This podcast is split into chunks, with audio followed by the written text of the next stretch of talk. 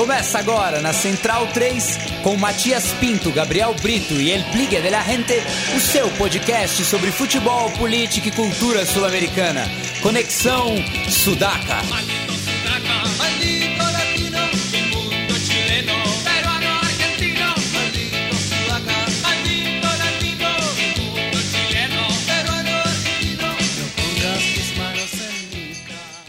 Buenas ouvintes da Central 3, está começando mais uma edição do Conexão Sudaca, ocupando e resistindo na sua placa de áudio. Meu nome é Matias Pinto e, como sempre, há cinco anos, né? Exatamente hoje, estou ao lado dos meus companheiros de batalha. Naquela ocasião, quem completava a mesa comigo era Felipe Domingues, Elbiga de la Rente e Gabriel Brito, o guerrilheiro da informação. E hoje estou aqui no estúdio com um ouvinte que faz parte agora da bancada, Douglas Muniz, o nosso aprendiz. Tudo bom, Doug? Salve, salve, Matias.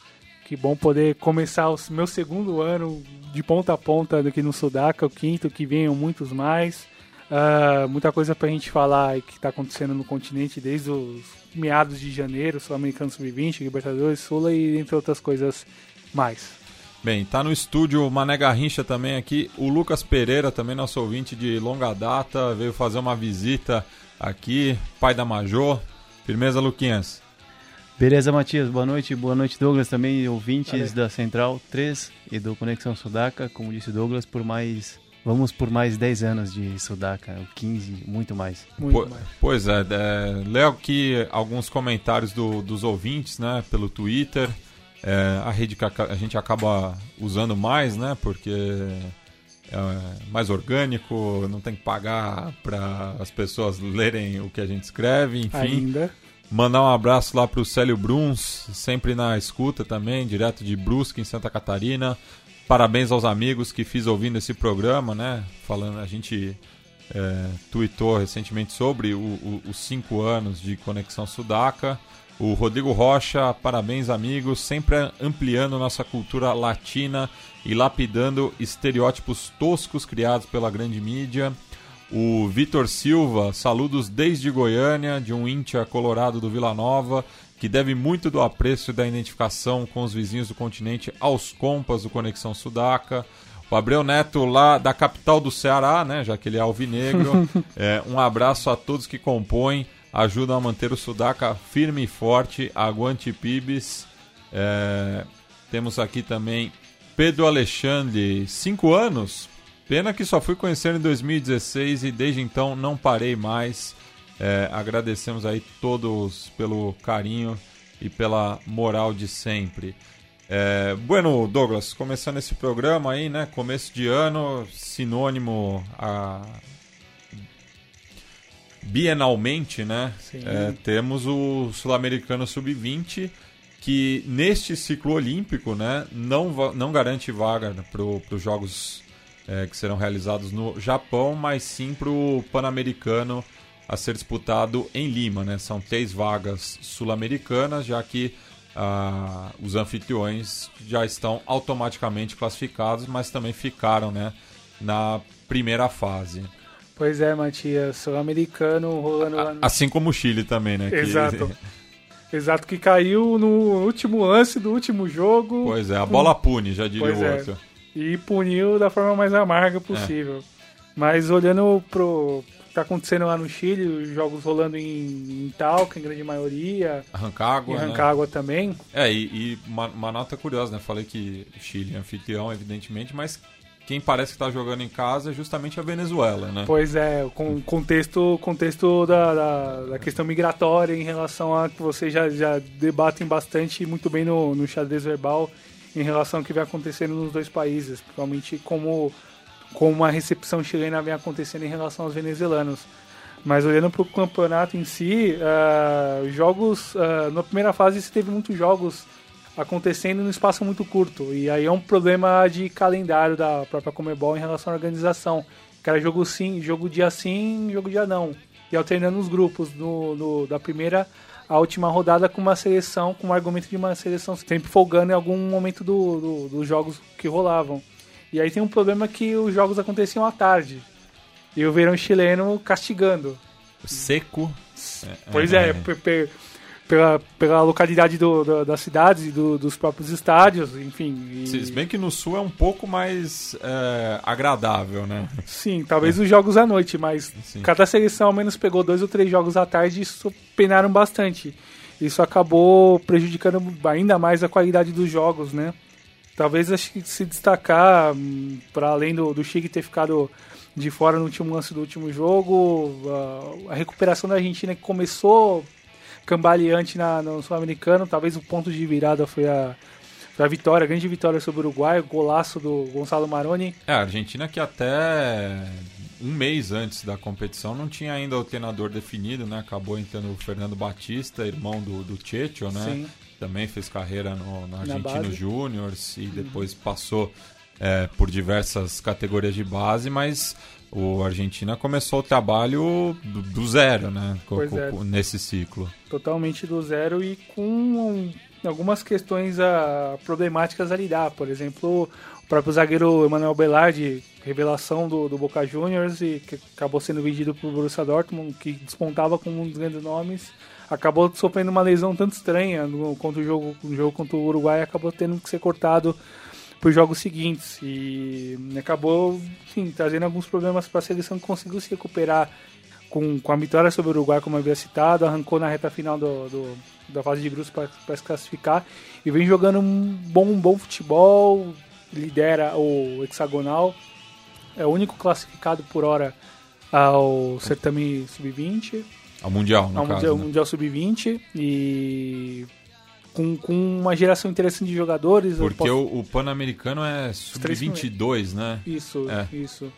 E os três primeiros, como você havia comentado. É. E acho que de se destacar, além do Maroni, que, que, que é bom jogador, o, o goleiro Augusto Dolfo, é, que, que é da base do Boca Juniors, como o Maroni é, e salvou várias vezes a Argentina, principalmente no, no hexagonal final, os jogos contra o Equador inclusive. É, tem que ser acreditado a ele. O próprio resultado ontem contra o Uruguai garantiu algumas defesas importantes.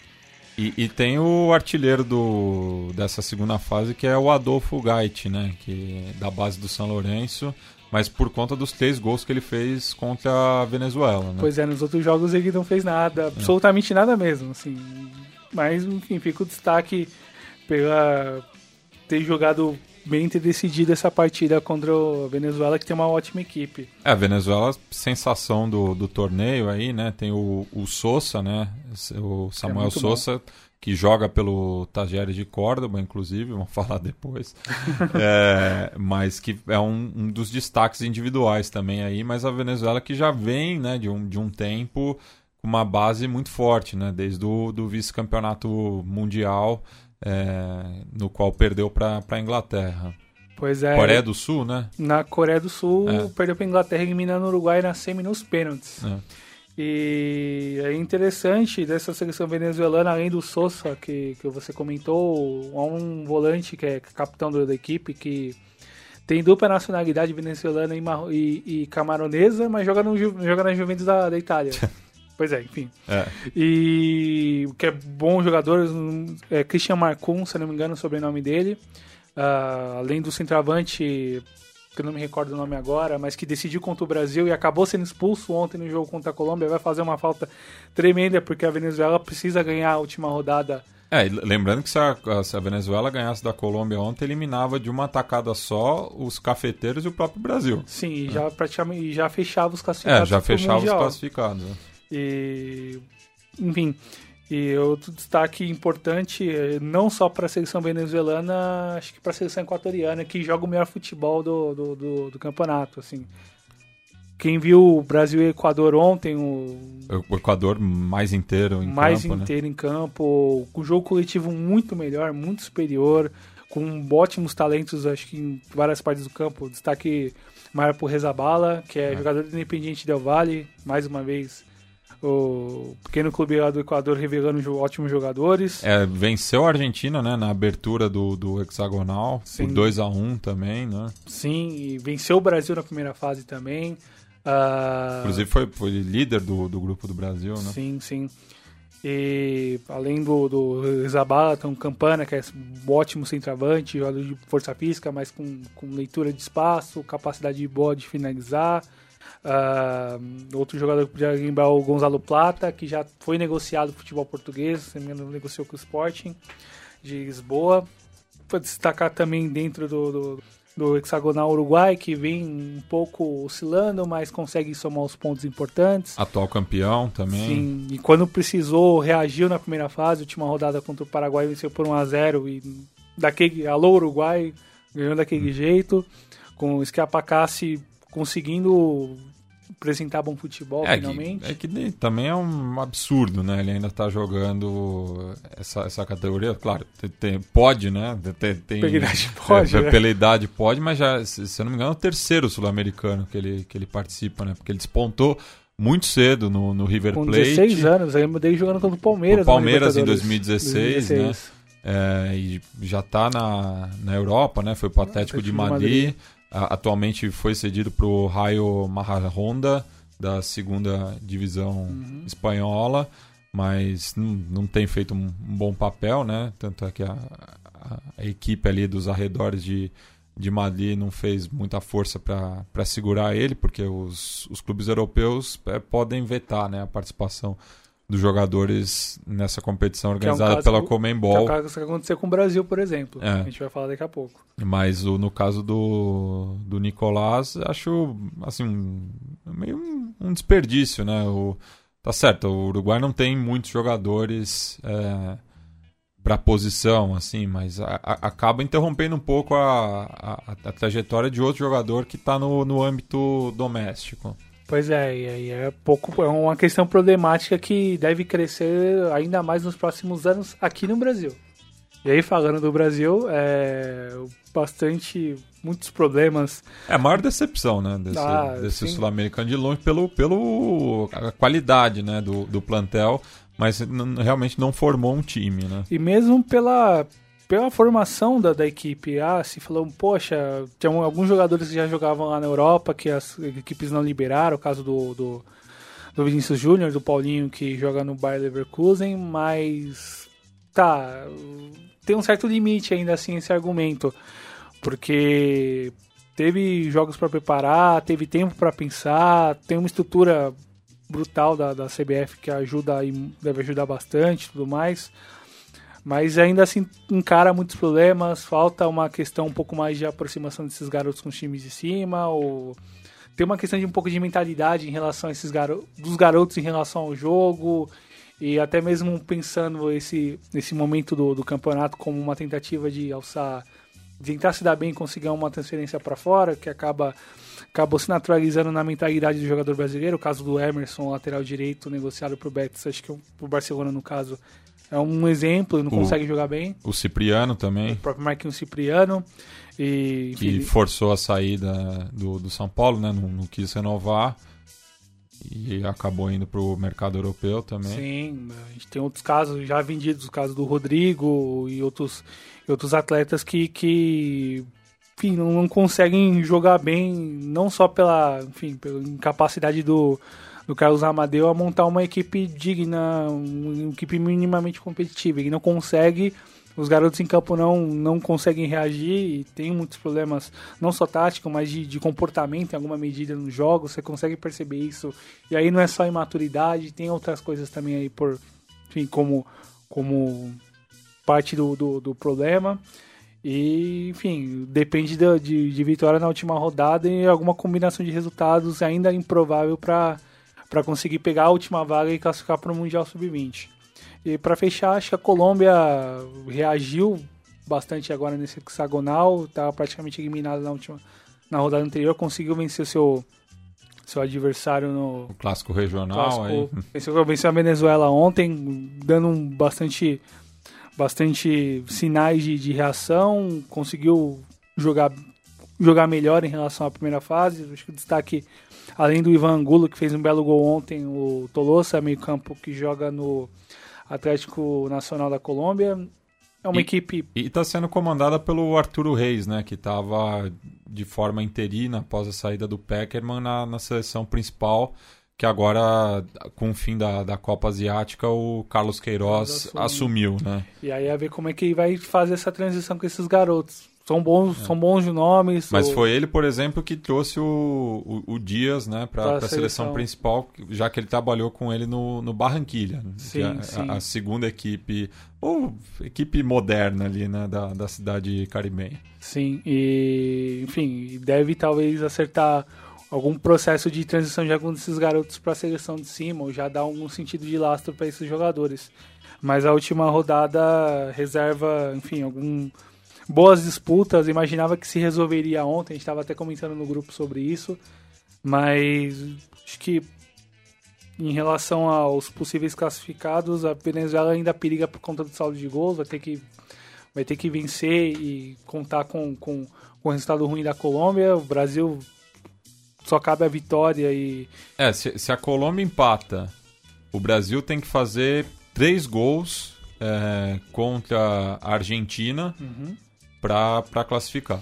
E aí é um problema porque o, não são os três jogos do mesmo horário, um jogo é. atrás do outro. O, o, Brasil já vai saber o, o, o que precisa para classificar ou já vai saber que está eliminado. Tá é, é. Pois é, e aí é um pouco o problema é. de como a Comebol lida com a montagem da tabela e logística de horários e tudo mais. Poderia, já que são três sedes, tribuna três sedes e resolve o problema. Mas enfim, vai, vai é. correr o risco de, de ter uma marmelada. O campeonato em si não foi tanto quanto se esperava em relação à qualidade, mas acho que os destaques, assim, acho que passa muito por Rezabala, Campana, o próprio é, Maroni. Os três jogos serão realizados no estádio El Teniente de Rancagua, que foi sede do Mundial de 62.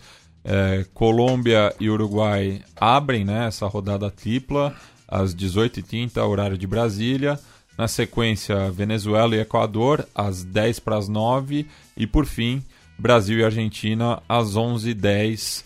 Com a Argentina também já, já podendo ser, ser campeã sem, sem nem jogar. Sim, depois de uma década, mais de uma década sem vencer torneios da categoria, né? Isso. Pois é. Mas é um, talvez uma luz assim no fim do túnel de, de, de problemas e confusões do, do, do tic-tac na, na, na, seleção, que afetou as seleções de base, que já é um problema histórico e que tem alguma luz agora com esses pibs que são bons e, e com o time jogando bem, conseguindo bons resultados. Bem, e concomitante né, ao torneio continental disputado aí no sul do Chile, também tivemos a primeira fase preliminar da Libertadores, né, que contou aí com é, os piores classificados né, do dos seis países com, com pior ranqueamento da Comembol. E tudo começou né, em Manta, é, na terça-feira, dia 22, quando o Delfim é, venceu o Nacional Querido por 3 a 0. A equipe paraguaia tem nada por Fernando Gamboa, né? Ele mesmo. Pois é. E, e que atualmente já está na quinta derrota consecutiva. E Contando a, a pré-Libertadores e o campeonato local. É, começou muito mal, deve jogar os, pô, a questão dos promédios para bem baixo, se seguir assim até um certo momento do campeonato. E, e tem os dois jogadores que foram rebaixados pelo Chacarita, é, só, só para o Pete Herbes, né, que foi rebaixado uh, na temporada passada, e o Facundo Parra, que foi rebaixado na temporada 2009-2010. E chegou a cair com o Independiente também? O Parra? Não me recordo agora. Ele foi campeão da, da Sul-Americana, Sul, mas não sei se ele ainda estava em 2013. Uhum. Mas vou, vou conferir aqui. E aí. E aí... tá com o irmão do Rock Santa Cruz, né? O, o, Danilo. O Danilo Santa Cruz e perdeu um dos ótimos atacantes que surgiu no futebol paraguaio, o Adam Bareiro, irmão do Bareiro enfim, do, da família é. Bareiro que, que tanto mete gol no futebol paraguaio. E Ó, talvez é o mais qualificado deles. O Facundo Parra, em 2013, estava na Atalanta, mas ele jogou a B Nacional pelo Independente na, na volta. Pois é, tem alguma. Tem algo íntimo em relação a é. rebaixamentos. Mas, é, enfim, pro, pro Nacional, mais problemas em relação ao que vai se apresentar no semestre, vai ter ainda tempo para conseguir se, se reajustar no, no, no, Campeonato Paraguaio e, enfim, deu fim mantém um bom, um bom nível, apesar de ter perdido o André Chicais, que talvez é o jogador mais destacável daquele time, camisa 10 dos bons.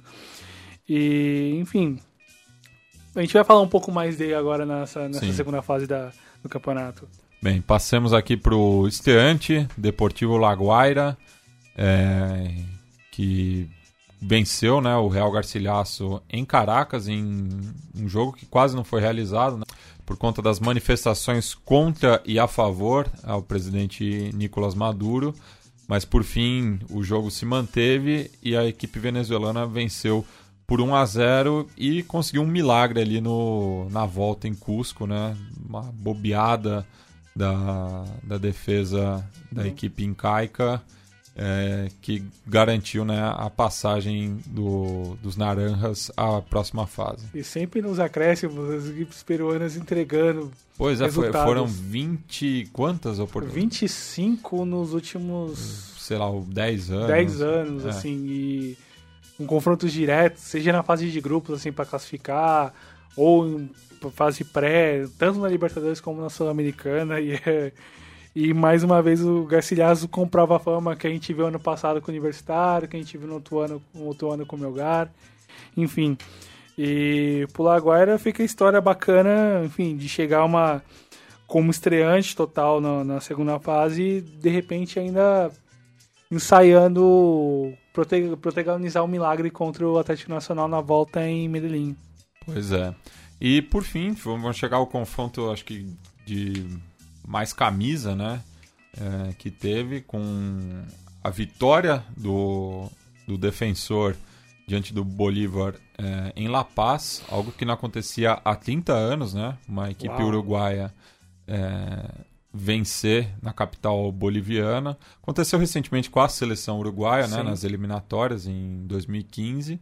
É, que também foi um feito inédito, mas agora, depois de 30 anos, né, e os violetas venceram a academia e encaminharam a, a, classificação, que parecia vir tranquila, né? Com, com um gol logo no começo também na volta no Luiz Franzini, mas o Bolívar mostrou que estava vivo, né? É, flertaram com, com a eliminação fortemente, um pedaço do segundo tempo. E, e, daí era, foi outro tabu quebrado, porque o defensor nunca tinha perdido em casa para uma equipe boliviana. Pois é, e bom, pro, acho que pro defensor fica fica um, um pouco mais de cuidado para esse tipo de para os jogos eliminatórios, principalmente em condições favoráveis em relação ao placar.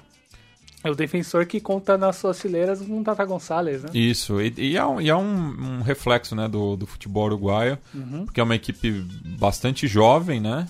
é, com aí o veterano jogando, né? Sim. Além do, do Tata, o Navarro também, né? E que já tem uma, uma trajetória bem larga no próprio clube, né? Sim. E acho que para seguir mesmo, olhando para a segunda fase, já, já desenrolando em relação aos jogos que começaram já na terça-feira, o Danube Atlético Mineiro, e eu gostei de ver o primeiro tempo do Galo, conseguindo agredir bastante, fez 1 a 0 poderia ter feito muito mais. Mas me surpreendeu o Danúbio, porque foi o primeiro jogo oficial do, do Danúbio em 2019, né? Tava, fez quatro amistosos contra equipes locais, mas é, foi apenas isso a, a, a preparação do, dos franreados. É, que algo um pouco parecido que aconteceu com os clubes chilenos também, no é. caso da, da Laú de Chile, que a gente vai comentar logo. E a gente poderia ter matado até, acho que até o, não só o jogo, uma classificação no primeiro tempo, claro. perdeu muitas chances para alargar o placar. Deu chance para azar, né? Deu, deu muitas chances para azar. No final do primeiro tempo, acabou tomando gol de empate. Conseguiu, enfim, no segundo tempo se rearranjar, mas já sem a mesma pegada do, do primeiro tempo. Fez o 2 a 1 na sequência tomou o 2 a 2 e acabou escorregando um pouco de, de, de perder o jogo no, no final. É um 2 a 2 que é interessante ainda assim, decide em casa, com apoio da torcida, com um placar interessante fora de casa, mas não vai poder ratear tanto como rateou no segundo tempo. Acho que fica um pouco essa, essa marca pro, pro, pro Galo se, se cuidar no jogo da volta e para não perder a vaga diretamente. É favorito, mas tem que tomar muito cuidado. É, e na sequência tivemos no mesmo horário, né? É, o Melgar recebendo a Universidade de Chile em Arequipa e o Libertar visitando o The Strongest em La Paz, né? Confronto repetido da fase de grupos da edição passada. E falar um pouco do, do Melgar e Laú, é, o Laú se reforçou bem pelo, pelo eu pude acompanhar, trouxe dois bons nomes do, É, do de-. Depois de perder o Soteudo também, né? Sim. É. Talvez o principal ativo do, do elenco, o principal jogador era o Soteudo e alguns veteranos que acabaram saindo. O próprio Gonçalo Rara, O Rafael Vaz que foi pro Goiás. acabou voltando pro futebol brasileiro. O, E, e tava bem, não é, não, não é no, no segundo semestre ali fez até gol em clássico, Sim, enfim, sim. Tava, tava, tava com moral com a, com a torcida laica. Sim. E para a aposentadoria do David Pizarro, de repente alguma, alguma questão ali que poderia tirar o Johnny Herrera do clube. que O é um- Pinija que foi pro Colón de Santa Fé Sim, e enfim, que foi bastante criticada. Sim, É. e era um dos pivôs da crise do, do que o clube viveu ano passado. Mas uma equipe renovada, trouxe bons nomes do, do Atipato, o caso do, do Jimmy Martinez, do Gabriel Torres, tão bom, dois nomes muito interessantes do futebol chileno, dois no caso um venezuelano, outro panamenho. Trouxe o Nico Ross, que vagou Sim. no futebol argentino. Passou pelo Chaca, jogou, jogou muito bem, tava no O'Rings. Sim, É. tava, tava até jogando bem no, no, no clube chegando, recebeu a camisa 10 do, do, do clube, é, começou na reserva. Mas você tinha uma ideia de time já interessante, mais renovado na mão do Kudelka, que é um técnico que gosta de montar times ofensivos, que bota o time pra frente mesmo sem, muito, sem muita reserva. Ah, mas teve alguns problemas fortes contra o Melgar, que perdeu bons, bons, talvez os jogadores mais importantes, o caso do Patrício Arce e do Christopher Gonçalves. E Mas conta com o reforço de Nico Freitas, né? Que foi vice-campeão pelo Penharol em 2011. sim, sim, jogou no Internacional, numa Sim, Libertadores. tá, tava no progresso no, no, no campeonato uruguaio passado, Uhum. que, que fez boa campanha, né? Considerando que tinha vindo da, da segunda divisão. Sim, e, mas é uma, acho que é importante pro Melgar a manutenção do Bernardo Cuesta, que é capitão, e a chegada do Jorge Pautasso, que trabalhou muitos anos com, com Tata Martino, enfim, sabe, tem um pouco mais de, de, de tino para conseguir montar boas equipes. Ah, por coincidência, um time vermelho e preto, enfim, É. a proximidade com o Nils talvez explique em alguma medida isso. Mas Laú teve a chance de conseguir um empate, acabou perdendo o pênalti com o Matias Rodrigues, que acabou isolando um- o pênalti, poderia ter empatado o jogo. É, Ah, ele que, que ao lado do, do Herrera são os mais experientes aí de- dessa equipe, né? Pois é, na temporada saiu o Lorenzetti, que foi pro, pro Nacional. Ah, o Henrique Scosi saiu acabou ficando. O O Bija- Henrique é mais, mais jovem, É um pouco né? mais- é um pouco e- mais jovem, mas ele, é não fase- fez parte do, do primeiro ciclo do Sampaoli, por Sim. exemplo. Ele despontou na Libertadores seguinte. Sim, sim. Quando inclusive foi pro Manchester United sim, depois. sim. E... Mas daí vagou, ele foi, jogou até na na Croácia. Croácia, né? né? E, enfim, com, com a renovação do elenco, trouxe dois zagueiros que passaram pelo Racing, o Alveldanho e o Sérgio Vitor, que chegou a ser campeão em 2014 Sim. com, no time do. do o Milito era o grande, grande estrela do, do, do elenco. Mas E do, do, do Coca, né? do Diego Coca como, como, como timoneiro da equipe. Mas interessante o rejuvenescimento da equipe, mas sai com um mau resultado lá do, de Arequipa, tem a chance de, de conseguir a volta em Santiago. É, e, e o Melgar, que nunca tinha vencido uma equipe chilena na Libertadores, né? Ano passado foi eliminado pelo Santiago Wanderers na mes nessa mesma instância. Uhum. É, então daí conseguiu espantar também esse fantasma, né? Sim, e mais um tabu quebrado, acho que vai ser um confronto, mais um confronto interessante e a ver com quantas anos o trabalho do Kuleuka com esse jovem elenco que deve dar muitos frutos durante a temporada, assim. É, o Kudelka, é, cabe lembrar, né, que ele foi o, o- responsável pela boa campanha do, do Tajeres que garantiu a classificação à Libertadores. Subiu com o Tajeres, não? Sim. Da, da, da, da B pra A, sim, Sim. sim. Beleza. E The Strongest Libertar, o empate em 1 a 1 Ah, The Strongest agora com seu maior referente histórico como técnico, o Pablo Escobar. né? E com, com estreia internacional do Jair Reynoso, que já vinha jogando bem já nas primeiras rodadas do boliviano. Uh, com o time ainda mantendo suas estrelas, o Blackburn falaram que ia sair para jogar no futebol norte-americano, segue no, no, com a camisa 9 do, do Mais mas no jogo pressionou bastante o Libertar, teve muitas e muitas chances no primeiro tempo. No segundo tempo apareceu mais a figura do Martin Silva para conseguir segurar o placar no, no 1 a 1 quando quando o jogo já estava mais, ainda mais pro, pro The Strongest, por conta do cansaço do, do, dos próprios paraguaios. É, e só a, a, título de comparação, né, já que muitas peças se mantiveram do, do ano passado para agora, é, na, naquela ocasião, o Libertar venceu por 3 a 1 no Hernando Siles, com dois gols do, do Taquara Cardoso e um do Antônio Barreira. E o Libertar, talvez o, o time que melhor trabalhou assim nessa nessa nesse nessa janela nessa janela de, contra, de transferências assim trouxe muitos bons nomes o Merria campeão da Libertadores com, com o Nacional que já foi muito requisitado por clubes tanto do, da Argentina, do, do próprio Colômbia, quando se falaram muito na, na repatriação dele no Brasil, se falou muitas vezes em Cruzeiro, talvez Grêmio, para trazê-lo para jogá-lo aqui, para jogar aqui. Maquinelli Torres, experimentadíssimo jogador para ordenar o time no meio de campo. Acabou entrando no segundo tempo. Entrou né? no segundo tempo. O, Ayrton... o, o, Paulo da Silva que se manteve, né? Trouxe o Ivan Pires também. Sim. É reforço? Ah, no, no seu portenho ele foi bem. Pro, pro, pro, pro, futebol doméstico, eu acho que é um bom reforço. Sim. É, o Ayrton Kogo, que é a revelação, uma das boas revelações recentes do, do Defensor Sporting, trouxe a experiência do, do Martin Silva pro gol, que jogou anos no Vasco.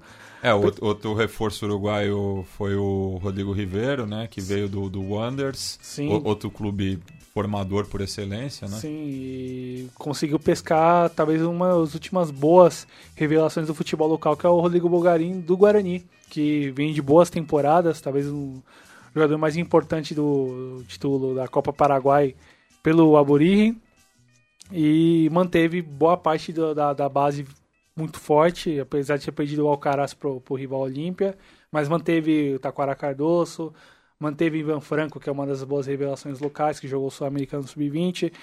Tem uma equipe muito forte, assim, muito competitiva, bastante cascuda para esse momento, para campeonatos como esse. E acho que a volta vai ser um grande jogo, assim. não dá para ainda assim não dá para arriscar, talvez um favoritismo pro, pro Libertar pelo resultado bom fora de casa, mas por esse equilíbrio assim de manutenção de elenco, de conhecer o time que o Escobar tem, apesar de não ter experiência enquanto técnico, deve contar bastante para os bolivianos para o jogo de volta. Bem, e já na quarta-feira, né, o Luiz Franzini voltou a ser palco de uma partida eliminatória da Copa Libertadores. E com a curiosidade, né, que se o, se o, o quadro violeta passar pelo Barcelona de Guayaquil e o Galo também, o Atlético vai jogar duas vezes é, no, no Franzini em menos de um mês. Quando você foi para o Uruguai, você chegou a passar por lá? Sim, sim. É, fica, é, bem localizado ali o estádio. Ele fica no Parque Rodó, uhum. fica ao sul de, de, de, Montevidéu, ali perto das Ramblas, né, do Teatro de Verano. É uma região bastante turística e é um estádio bem localizado, assim. É, e me, me causou surpresa justamente o Danúbio ter levado mais gente porque não pode jogar no Jardines del Hipódromo por questão da, da, da iluminação. É, e o, a Cantia do Danúbio fica relativamente longe, assim, porque é na zona norte de, de, de Montevideo. As duas equipes são rivais por conta Justa, o nome do clássico é o clássico de los medianos. Eles não são rivais por uma questão geográfica, mas é mais uma questão é, futebolística, né? Eles estão tão num, num, no mesmo patamar, assim, né? Uhum. É o uhum. segundo escalão do, dos clubes uruguaios. Mas o Danúbio levou mais gente ao Franzini do que o próprio defensor. Sim, e interessante, até surpreendente essa, essa, essa questão que eu estava observando isso no, no, quando acompanhei os dois jogos, né? E acho que pro, em campo, o Barcelona também trouxe um, talvez um ótimo nome, o Seba Pérez, que acabou não tendo muito espaço no, no Boca Juniors por conta de lesão e, e falta de sequência maior. E olhando para o jogo mesmo, um equilíbrio um pouco maior no, em relação ao que foi o jogo do Danube Atlético Mineiro. Uh, Barcelona tentando espreitar nos contra-ataques, o Guilherme Almada mais uma temporada no comando do ídolo. E isso é, isso é bastante importante para essas equipes que, que são fortes nos seus países, mas que não conseguem equiparar forças a nível sul-americano, a nível continental, e conseguem manter técnicos por algum tempo e ter participações constantes em campeonatos como esse, isso ajuda bastante a dar lastro, a trazer um pouco mais de cartaz e conseguir trazer jogadores como, como ele, que fez um, fez um bom jogo. E o Barcelona no final, com uma cagada do zagueiro do defensor, acabou vencendo. O Beltrán entregou a paçoca ali no, no finalzinho. Pois é, e enfim, o Barcelona sai muito na frente pro jogo de volta lá Monumental Isidro. E, e, eu achei curioso, né, que o, o, o Guilherme Almada, né, técnico do, do Barcelona de Guayaquil, foi campeão é, uruguaio pelo Defensor Sporting, acabou sendo expulso durante o jogo porque falou que o, que o árbitro só, só quer saber dos argentinos e dos uruguaios. então, é, tá, tava bastante, visivelmente nervoso ali, né? Pois é, pois é. E aí, enfim, mas ainda assim pro Barcelona a chance é, é bem interessante pro jogo de volta. É, bem, passemos agora para Delfim e Caracas, né, que foi disputado no, no mesmo horário. É, e o Delfim, por pouco, né, não, não consegue um bom resultado aí contra o rival venezuelano. É, e foi interessante o jogo. Acho que se destacar o belíssimo gol, o belíssimo primeiro gol do, do Caracas, não me recordo o nome agora do. do Anhor. Anhor, Bernardo Anhor, que fez é. um lindo gol de, de sem empolgo no ângulo. É, e só golaço também nessa, nessa fase preliminar aí, né? O golaço do Navarro no jogo com com, com Barcelona, enfim, gol, be, belíssimos gols nessa, nessa, nessa etapa do campeonato. E esse gol que o Luiz Congá perdeu no final do último lance do jogo pelo Delfim e que garantiria a vitória ali já aos 49, 50 do segundo tempo, talvez traga problemas pro jogo de volta pro clube de Manta. E acho que pro, pra destacar o Caracas é mais uma temporada com o Noel San Vicente na, no comando técnico, né? Que talvez é o último, último representante daquela grande campanha do Caracas em 2009, que acabou caindo pro Grêmio nas quartas de final. É um técnico que é histórico na, no, no, grande clube da, da capital venezuelana. E tem um grande desafio agora de classificar o seu clube para mais uma uma terceira fase que, se conseguir, será um feito bastante razoável. E um dado curioso é o jogador é, luso-venezuelano, né, o Ricardo Manuel Cardoso Martins, que é nascido em Puerto de la Cruz, mas começou a carreira em Portugal e passou inclusive pelo Famalicão, é, onde o Abel Braga é, treinou é, pro Deportivo Anzuategui Sim. e tá no Caracas desde 2017. Sim, e o Sam Vicente que foi técnico da seleção venezuelana também no, no meio da década no meio dessa década numa eliminatória de Copa, uma transição é, de eliminatória de Copa. E, e, salvo engano, acho que a, a, Venezuela na América do Sul é a segunda maior colônia portuguesa, né? Você vê até pelo os históricos clubes portugueses que, que tiveram no, no país. Né? Sim, que foram vitoriosos na década de 60 e 70. O caso mais claro, o Deportivo Português, que virou português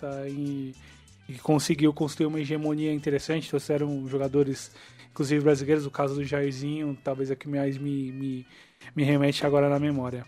Bem, outro empate em um gol foi entre o Palestino e o Independente Medellín. Eu não acompanhei o jogo, mas é, disseram que foi uma pelada, né?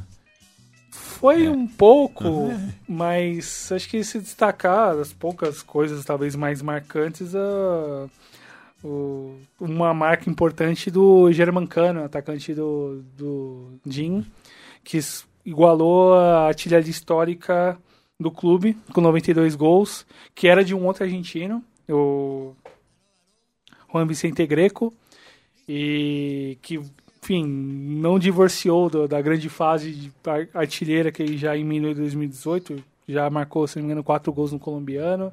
Agora na Libertadores mais um e nada indica que deve parar.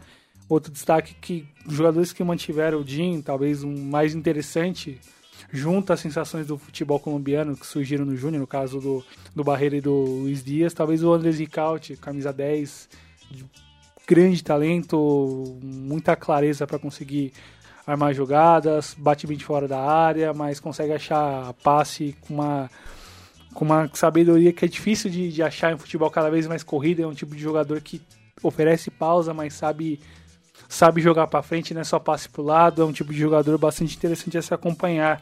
E num time que perdeu alguns jogadores importantes, o caso do Antico e do Caicedo, por exemplo. É, e o, o Dink, tirando o cano, é formado apenas por colombianos, né?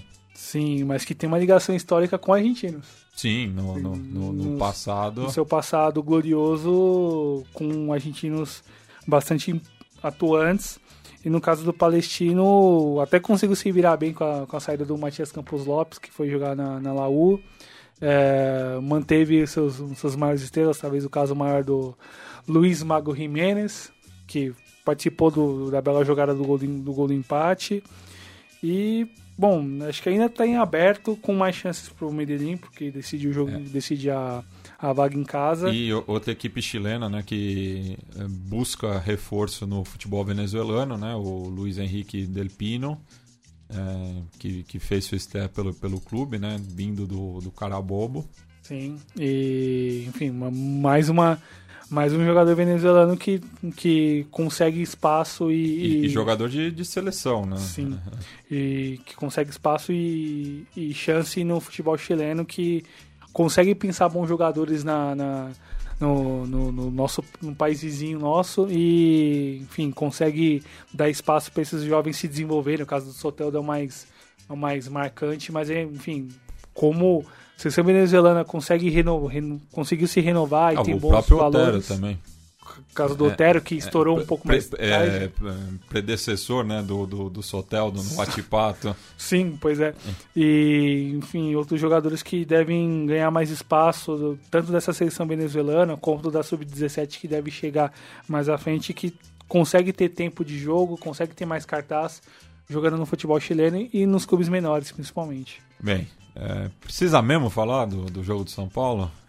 Bom, aí, aí eu deixo contigo. É, se, eu, se eu tivesse é, poder mesmo aqui nessa bancada. e tem eu, muito. Eu passaria batido, mas não dá, né? Tem que falar aí de mais um vexame do São Paulo é, por competições continentais, né? Sim. Tem se tornado uma rotina, né? É, mais uma vez com uma expulsão, né? Se eu não me engano, são nove expulsões nos últimos nove jogos internacionais do, do São Paulo. Em mata-matas. Não, no, no, jogos no total, porque com... conta o, conta o The Strongest. Isso. É, a expulsão do Denis contra o The Strongest. Na... Era, era um jogo eliminatório, é, né? Realmente mata-mata, mas vai no fase de grupos. Né? Pois é. Uhum. Mas, enfim, uma campanha são Paulo aí indo de mal a pior, né? Pelas competições sul-americanas. É, fez um bom primeiro tempo, né? É, mas o Tajeres também é, nessa etapa não exigiu muito. É, e o São Paulo foi gostando do jogo, inclusive jogando bastante no, no, no contra-ataque, né? É, impondo velocidade, né? Principalmente pela característica dos do, do jogadores, né? Sobretudo Sim. o Everton ali, sempre como uma, uma válvula de escape. A flecha. Mas o no, no, na volta do intervalo o Tajeres foi, foi achando os espaços, né? principalmente ali é, entre a, a defesa e os volantes, né? E daí que saíram o, os dois gols, o segundo, principalmente com, após a expulsão do Hudson, que foi é, imprudente, né? Porque se você já, já tem um cartão amarelo. O árbitro é o Vilmar Roldan, que também opa, é brincadeira, né? O, o, o, São Paulo é, tá sem peso nenhum na Comembol é, para esse cara arbitrar novamente. Só para lembrar, Reinaldo Carneiro Bastos representando os clubes brasileiros na Comembol. É. enfim, é, mas é, desde aquele episódio lá contra o Arsenal de Sarandi, que o Luiz Fabiano tomou quatro jogos de gancho Sim. após o, o, o, o, apito final, mostra aí que, que, que, que é um árbitro que geralmente complica pro, pro, pro São Paulo, né? Mas claro, a derrota do São Paulo não, não é explicada pela arbitragem, mas é mais uma questão do Hudson, que é um dos jogadores mais antigos no, no plantel e passou por algumas da- dessas eliminações citadas de, de se ligar, né? É, de saber o- o- onde está situado, ainda mais no, na volância que, por conta da, do começo de temporada e, e da- das lesões que tiveram, é um setor que está Bastante prejudicado. bastante prejudicado, né? Porque não tem certeza se vai ter o, o Lisieiro na volta. O Luan é, vai chegar no Brasil segunda-feira. E não tá, e não tá entrosado porque não fez pré-temporada. Pois é. O Jusilei é, teve uma lesão também e foi mal no, no, no- confronto. E daí vou falar, ah, começo de temporada. Pô, mas você olha do outro lado, você viu o Guiné Azul correndo o que ele correu com 40 anos. É pra parar e, e pensar, né? Pois é. De- teria, de repente, uma alternativa aí. É pergunta de quem não acompanhou o jogo, mas É. acompanhou depois as, ah, o pós-jogo, algumas, os debates e tudo mais. O Dentro do que deu para acompanhar de debate digno na, na TV brasileira, nas rádios e tudo mais. É, você teria, de repente, escalar, pensaria em escalar o São Paulo de uma outra maneira, caso você fosse o técnico? Haveria uma Não, outra eu- forma de eu- escalar o São Paulo no meio de campo, que o problema, pelo que eu vi do- do- dos lances, Sim. e da forma como os gols saíram, que foi ali, teria uma outra maneira de escalar o meio de campo um pouco mais protegido, que sustentasse talvez mais o Hernandes por mais tempo? É, o, te- tem o caso do William Farias, que foi uma questão é, de falta de entrosamento também, mas é um jogador que tem características parecidas, né? Com, com, fi- fica entre o, o Jusilei e o Hudson, assim, Uhum. vamos dizer, numa questão do, da ofensividade, né? É, ele, mas pode atuar tanto como o primeiro quanto o segundo volante, né? É, mas também eu, eu, eu acho que a questão do meio teria ido com, com esse time por uma questão de entrosamento. Só que a partir do momento que o, que o Hudson tá, tá amarelado, era para colocar o William Farias ali. Até pela, pela sobrecarga do, do, do setor, né? Sim. E também, é, a- você tirar o Hernanes é, para colocar o próprio William Farias é foi algo temerário, ainda mais tendo colocado o Diego Souza antes, quando o São Paulo precisava de velocidade. É, mas daí o Jardine acho que ficou com, com receio de queimar os moleques, né? O, o Elinho e o Anthony. Mas o, o Carneiro tinha feito um bom jogo contra o São Bento, né? na- no domingo passado. Dando muita é, movimentação e brigando né, pela bola, porque era, era isso que o São Paulo precisava, né? Era marcar em, em cima daí, né? Não permitir que o Tajeres saísse com a, com a bola é, tocada. E com espaço para atacar, principalmente. Pois é, então um péssimo segundo tempo do São Paulo, péssimas de- decisões tanto do treinador quanto do, dos jogadores. E agora o São Paulo vai precisar de um milagre né, para passar de fase, porque se tomar um gol vai precisar fazer quatro e eu não vejo isso acontecendo. E em relação. Bom, não vou perguntar em relação ao, ao fora de campo, que eu já imagino. Ah, não, mas isso aí é, já- é sabido, né? Sim. A- até, até a questão política, né, que, que pre- precedeu o jogo, né, com o aeroleco, Sim. enfim, e, e mostra mais uma vez, né, o descompasso da, da diretoria com, com a torcida, né, porque, pô, se o avião tá, tá com lugar sobrando, é um voo fretado, por que não faz uma ação promocional com a, com a torcida, né? É, o São Paulo tem, sei lá, no- nos últimos números, mais de 100 mil sócios torcedores. Faz aí, é, movimenta isso. São Paulo precisava de torcida, né? E que foi em bom, em bom número, né? Pe- Pelos relatos que eu li, foi, foram mais de 200 pessoas para Córdoba. Não vai ser nada comparado, claro, ao, ao número de, de íntias do, do Tajeres que virão ao Morumbi, porque para eles é, é uma final de Copa do Mundo, né? Faz 17 anos que o Tajeres não disputa uma competição continental. Então, para uma geração de, de, de torcedores cordobeses, é a primeira oportunidade. Então, imagino que vai ser igual ao Colón ano passado, assim.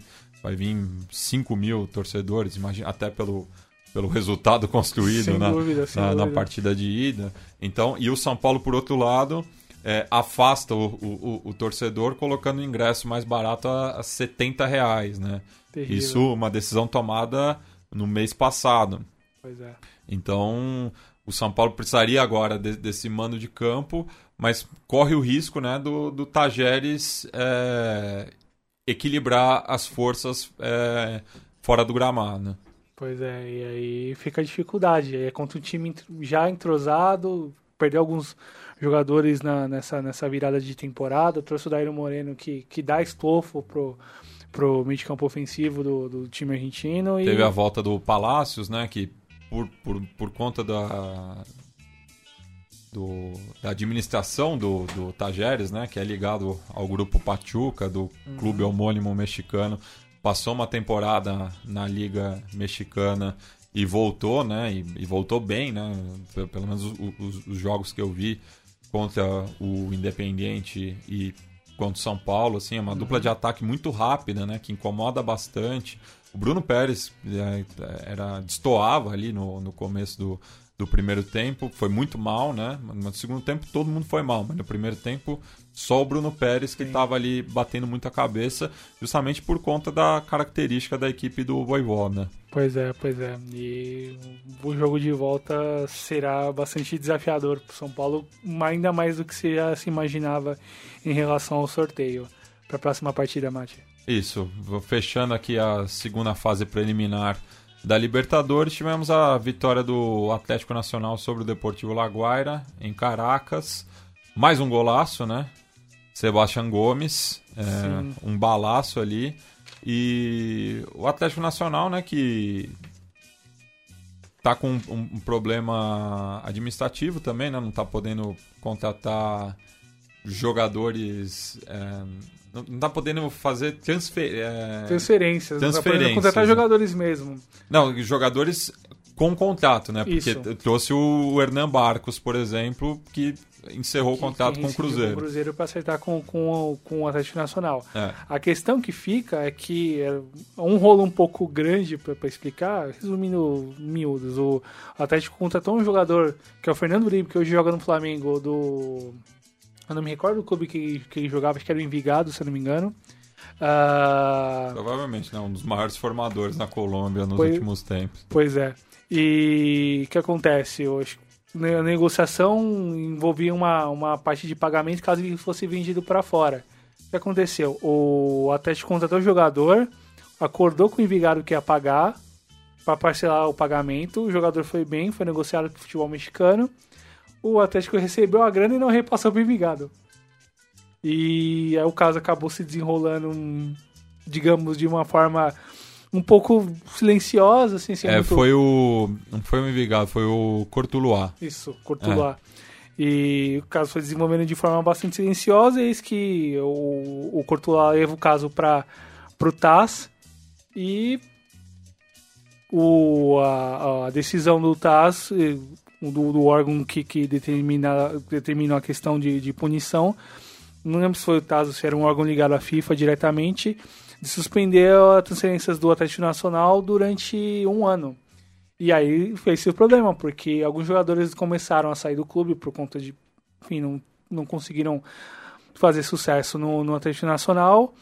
E o elenco começou a, se, a diminuir de tamanho cada vez mais e com conta dessa proibição eles não tinham como, por exemplo, levantar dinheiro para conseguir pagar o próprio Courtois e tentar acertar o caso, porque Não, e, e- e o mesmo o Moreno, por exemplo, que tá no Tajeres, saiu por uma questão extra-campo, né? Porque Sim. brigou com o Lucumi no jogo contra o Deportivo Cali, se eu não me engano. Sim.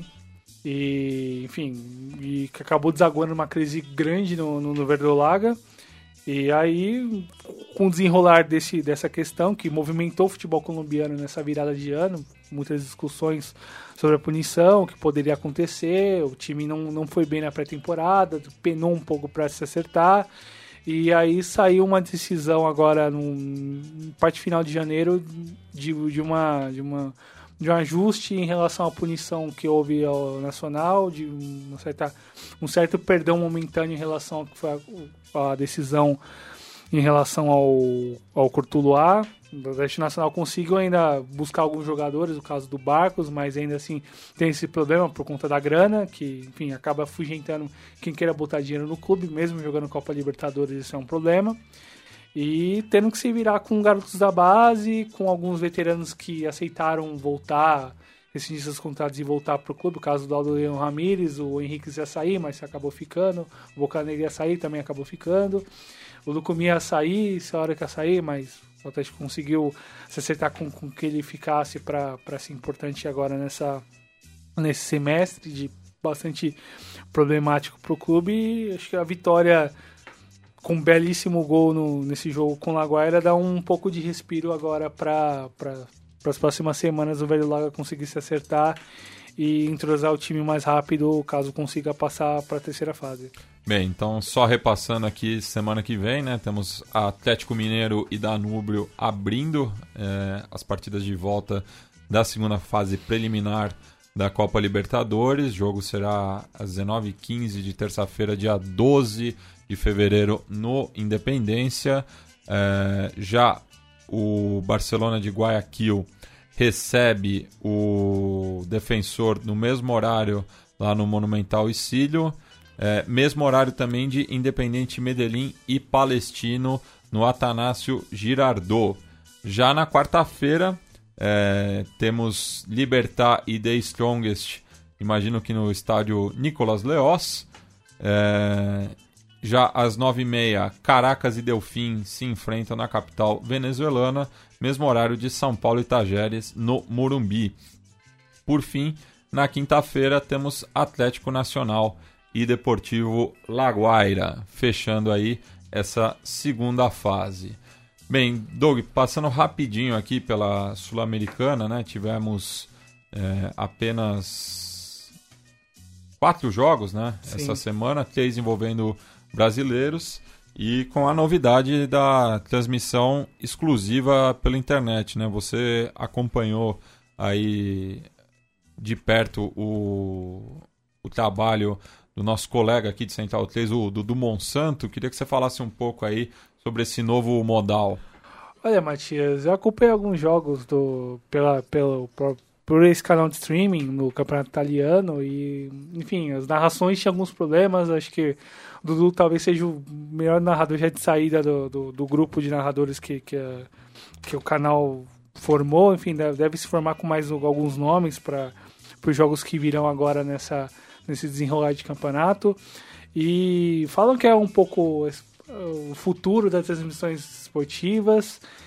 É, acho que a gente tem que olhar com um pouco de cuidado para isso, porque, enfim, tem uma questão de, de, de, de, custo de transmissão, é como, é como isso vai chegar para quem consome, de que forma que isso vai chegar para quem consome. Tudo bem que a gente tem um, um volume cada vez maior de pessoas consumindo internet no país, mas qual é a qualidade dessa internet para a gente transmitir jogos em streaming?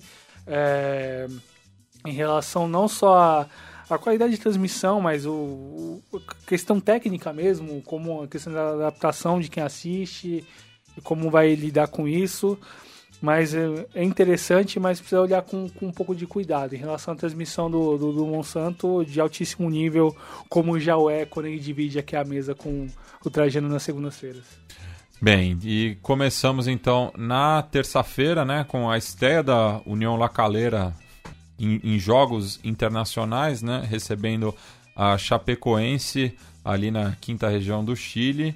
E um jogo envolto em muita tensão, né? Por conta dos protestos do, do, dos índias contra a sociedade anônima desportiva que gere a, a equipe local. É, eu acompanhei um pouco de, de, de essa, essa questão esses dias. Uh, enfim, tem essa questão em relação a, a próprio como o clube está lidando em relação à mudança de escudo, não? É, similar ao Atlético Paranaense, né? Sim, essa tentativa de reinserção na marca e aí... justamente no na prévia da partida mais importante do, do clube, né? Pois é, bastante simbólico isso, primeira estreia, debut internacional do, do clube chileno que tem muitas figuras assim, bastante com bastante rodagem. Walter Bow, né? Walter então. Bow. Alô, alô Ilan Simões, Walter é. Bowl. Larrondo, ex-River, ah. o Bataja, ex-goleiro do Boca Juniors, não? Sim, sim. No Boca Juniors. Ele mesmo. Ele tava no San Martín de San Juan? Sim. É. Sim. E com Vilches, ex lá o de Chile e outros atletas ali de rodagem Não, tava, local. tava no Tigre, perdão. Isso. É. Tigre. Por, por sinal, é, falando em Tigre, é, acabou agora há pouco o empate em 4 a 4 entre Tigre e Banfield pela Superliga. É, o Talardo treinado pelo Hernan Crespo, né?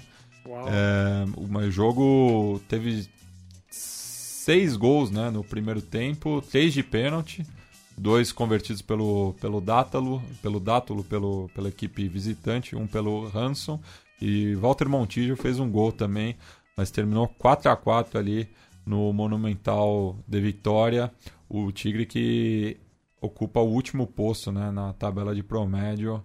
É, 10 atrás do San Martín de San Juan, que é o primeiro fora da zona. É, uma pergunta um pouco fora de contexto. Crespo ou Batistuta? Crespo. Então, 0x0, algum um jogo pouco. alguma disputa. Enfim, times que buscaram mais o jogo aéreo durante a partida. Acho que se destacar um pouco mais isso e um, a chance do, do conseguir de repente superar essa etapa e construir uma história interessante na, na Sul-Americana que perde o seu clube contra a administração jogando contra a torcida com esse tipo de ação e com outras que devem vir, infelizmente. Isso. Passando agora para quarta-feira, né? Tivemos a boa vitória do, do Botafogo sobre o Defensa e Justiça pela, pelas condições do jogo, né? Porque primeiro foi a, a, aquele dia que o Rio de Janeiro estava embaixo d'água. Chuva torrencial. Não, não tinha quase nenhuma condição né, de, de, de ter jogo, mas. O, o campo, su, o campo sustentou bem. Pois é, né? Destaque positivo aí para a drenagem do, Milton. do Engenhão. É, e e o Defensa e Justiça melhor em campo, né? Sem dúvida, o jogou. Botafogo tomando melhor. aí um calor da equipe do Sebastian Becacete. É, mas conseguiu um, go, um golaço do, do Eric já no, nos acréscimos que faz a, a, equipe carioca sonhar, né? Porque se olhar né, o, o que foi a, a temporada passada para as duas equipes, o, o Defensa e Justiça tem um ligeiro favoritismo, né? É o vice colocado da, da Superliga e estava invicto até então nessa temporada. Sim, 17 jogos sem perder no Campeonato Argentino. É, esse no Campeonato Argentino, porque teve a, a Sul-Americana, Sul né? claro. Acabou sendo eliminado pelo Júnior Barranquilla. E primeiro tempo equilibrado, ali o Botafogo conseguindo chegar, talvez aí precisando que essa incomodou bastante torcedores botafoguenses que, que, que se arriscaram a pengir de dentro acompanhar o jogo e alentar a sua equipe foram premiados no final com o belo gol do Eric. E o segundo tempo só, só deu Alcon uh, conseguindo dominar os espaços, agredir bastante, destaque individual para dois ótimos jogadores que, estão no radar aí dos clubes argentinos, os, os clubes bambambãs, os clubes mais ricos, os clubes mais maiores. Estão de olho no Alexander Barbosa, que é zagueiro, e no Leonel Miranda, volante. São jogadores que mais me chamaram a atenção, dentre outros bons nomes do, do time treinado pelo Becatete, que não pôde treinar por conta da expulsão na, na, do ano passado no jogo com o Júnior. E ainda assim, ainda assim muito em aberto. Botafogo muito mal no segundo tempo, conseguiu o gol com o Eric e vai precisar melhorar bastante para para conseguir sair com a vaga lá de Florenço Varela. E, enfim, um jogo bastante equilibrado. Acho que o jogo de volta vai valer bastante capacidade mental, controle do, do, do da, da pressão que vai vir do time adversário, que ataca bastante, joga de uma forma bastante interessante de se ver. E é um desafio tanto pro, pro Zé Ricardo aí agora nessa nesse começo de ano que foi bastante ruim para o Clube Carioca. Positivo. E na quinta-feira, né, tivemos dois jogos fechando aí é, essa primeira fase da Sul-Americana nessa semana. É, o empate né, entre o Deportivo Santani do Paraguai contra o Once Caldas. É, falar brevemente aí, Douglas, desse confronto. Ah, estreia interessante do Santani, né? Estreou a primeira divisão em 2000, 2015, conseguiu a vaga agora nessa parte final de temporada no Paraguai. E acho que o Once Caldas eh, foi, foi justo pelo, pelo que o clube jogou, pelo que o time jogou em campo e sai com boa vantagem para decidir em Manizales. E por fim, né, a boa vitória do, do Liverpool é, diante do Bahia na Fonte Nova e que quebrou dois tabus, né? Uma equipe uruguaia nunca tinha vencido pela Sul-Americana no Brasil e o Bahia nunca tinha perdido em competições internacionais é, de local. Pois é, e que já havia enfrentado um pequeno uruguaio no ano passado, no caso do, caso do Cerro, quando jogou no Pituaçu, na Copa Sul-Americana no ano passado. Em relação em campo, foi um. O Bahia foi, dominou o jogo, agrediu, procurou bastante o gol. Acho que destaque individual para o jogo, o Jorge Bava, experientíssimo goleiro uruguaio, que salvo, interviu bastante em várias situações de ataque do, do, dos baianos. E o Liverpool atacou apenas duas vezes É. e fez 1 a 0 Com a contribuição do, do meu xará, goleiro do Bahia, e enfim. Ainda, tá- ainda muito em aberto, mas. É, o- não é de tanto. O Maurim Franco, né, que estava no Cerro na temporada passada, é, também teve uma, uma boa oportunidade antes, mas destaque né, para o gol do Inácio Ramírez, né, El Colo Ramírez, jogador formado pelo clube, né, despontou naquela Libertadores Sub-20 ao lado do Nicolas de la Cruz, 2016, né? 2016, é, perdeu o título para o São Paulo na ocasião, é, disputado no, no Paraguai. E tá no clube desde então. Tinha feito já o gol da, da vitória do Negro de la Cutija pela Sul-Americana do ano passado contra o, o Fluminense. Fluminense. E agora marcou esse o gol histórico né, pelo clube e que a gente vai ouvir no nosso quadro das sonoras.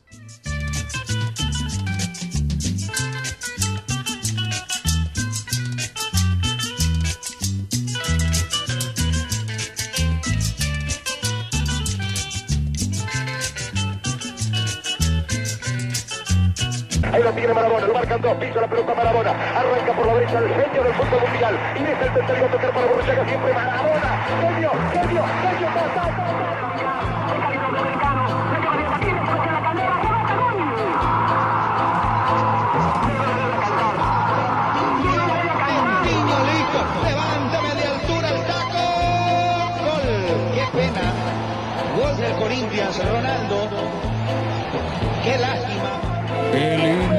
es el fútbol, pibe. Qué lindo que es el fútbol, pibe.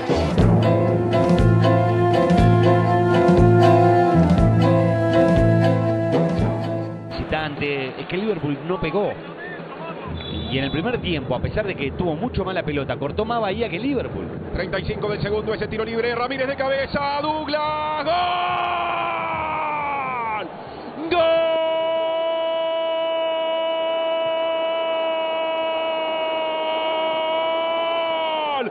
Negriazul y uruguayo, llamada de larga distancia y en la otra punta de la línea, hola, dice Juan Ignacio Ramírez, que saluda a América toda desde Salvador, donde Salvador es ese cabezazo para Liverpool 1, Bahía, Bahía 0.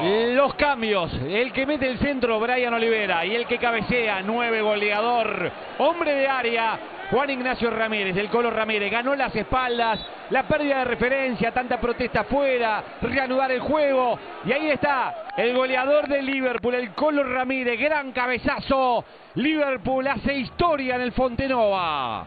Bem, Douglas, passar aqui rapidamente também os confrontos da semana que vem. É, a Comembol tá fazendo quatro por semana, né? Acho que é uma medida boa, né? Até pela nova transmissão, né? É, então, semana que vem teremos é, River Plate contra Santos, né? River Plate do Uruguai, às 19h15. É, e eu tava pesquisando aqui, não achei ainda aonde será realizado esse jogo, né? Se vai ser no Franzini novamente, no Parque Central, ou. é, O...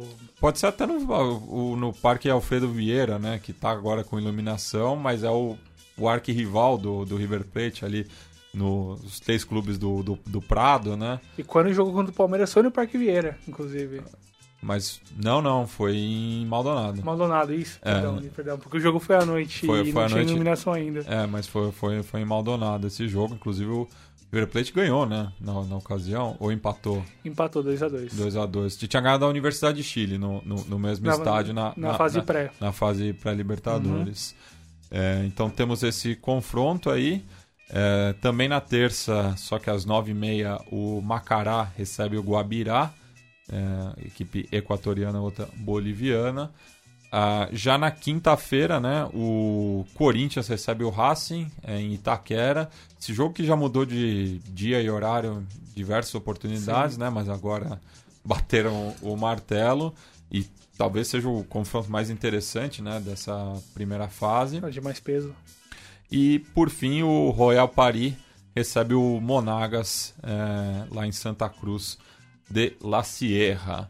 É, e a gente estava comentando, né, na- nos bastidores aqui, a gente acabou lembrando, né, daquele River Plate é, que chegou até a semifinal da Sul-Americana de 2009, quando foi eliminado justamente pela Liga Deportiva Universitária de Quito é, e passou pelo Vitória, né, com uma boa vitória por 4 a 1 é, no Estádio Centenário, aquela equipe comandada pelo Juan Ramon Carrasco, é, que era marcada justamente pela ofensividade, É né? tique-tique conhecido. É, pois é.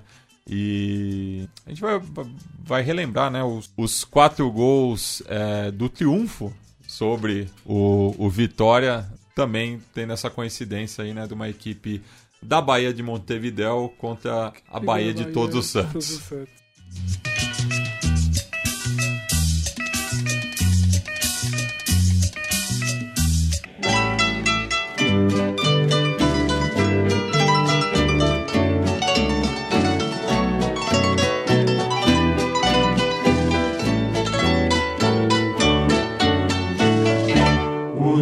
Noche tibia nos conocimos junto al lago azul de Ipacaraí.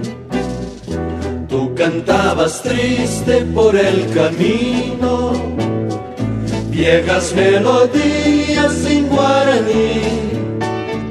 En el Estadio Centenario de Montevideo se pone en ventaja River Plate con este centro de Pupo y la aparición de Córdoba.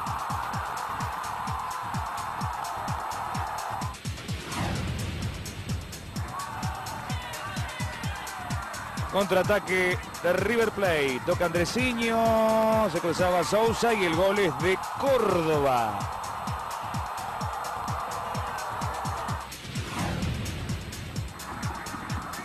Acorta la diferencia Victoria. La baja Roger para Wallace. Perdió la marca River Plate. El festejo de Wallace. Quedaba tiro de empate. Victoria. Aquí está Andresiño. Gran llegada de Andresiño.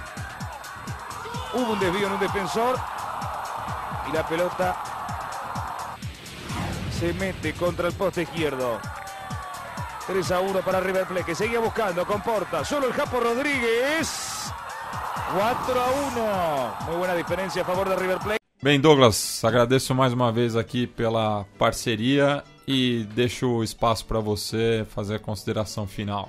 Dale Matias, mais uma temporada começando e que bom poder encontrá-lo novamente após essa, essa paradinha de, de virada de ano. Muito feliz poder conhecer o Lucas e, enfim, que volte mais vezes aqui a, a contribuir bastante com o nosso debate semanal. Acho que eu vou poder também ser um pouco mais participativo em relação às possibilidades, já que minha faculdade, já que eu concluí a faculdade finalmente. Parabéns. Obrigado. Eis um sociólogo, cientista social agora a encarar tempos sombrios. Meu Deus. Afinal, né, as pessoas combatem ciência em prol de certas, certas Teorias. teorias, É. para dizer o mínimo.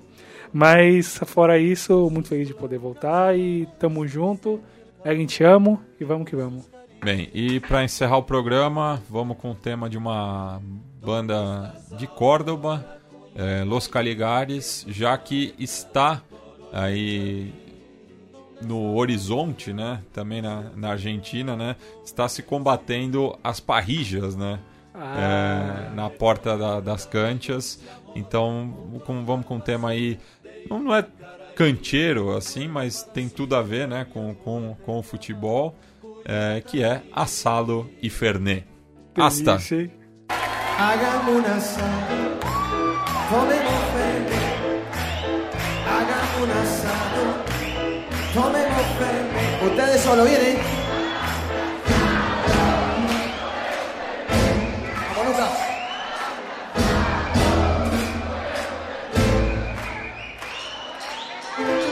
Desde Córdoba, Argentina, en el comedor universitario cordobés, Luca Ligari, papá.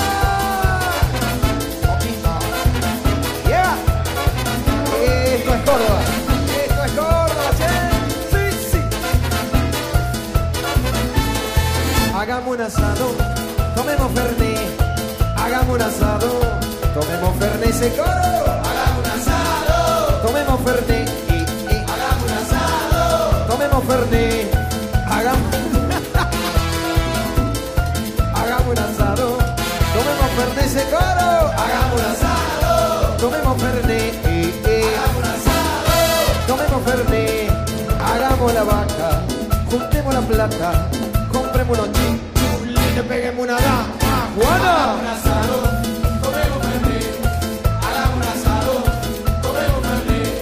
Sacamos al fiado, costilla y falta, ¿eh? Hachamos la mesa, compramos una pizza, hacemos mondongo, comemos polenta.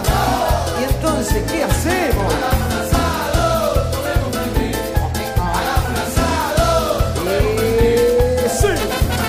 Señoras y señores, esto es Córdoba, esto es Cuartetazo, estos son localidades, papá.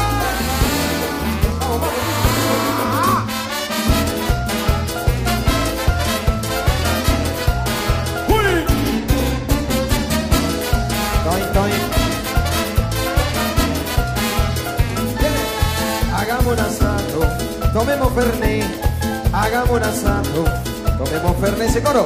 Hagamos un asado, tomemos fernet, eh, eh.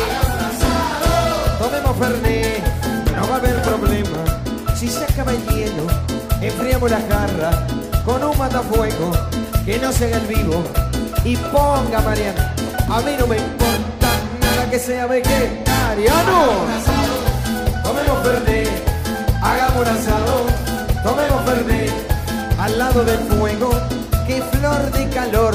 ¡Che, fuerte el aplauso! Para el asador, bueno. Señoras y señores, muchísimas gracias a todos. Nosotros somos los Caligari desde Córdoba, Argentina, para todos ustedes. Arriba la palma de todo que viene coro. Hagamos asado.